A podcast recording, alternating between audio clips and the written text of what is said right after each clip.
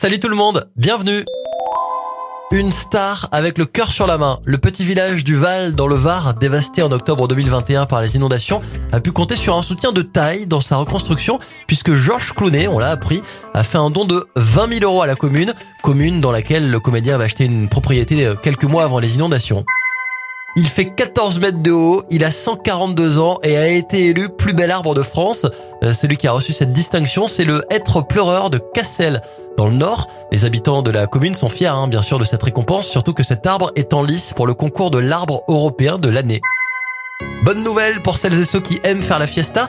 Faire la fête, c'est bon pour la santé. C'est le résultat d'une étude qui nous apprend que se retrouver pour célébrer un événement positif avec euh, nourriture et boissons diminuerait l'anxiété et la dépression. Ça réduirait aussi la fréquence cardiaque et la tension artérielle.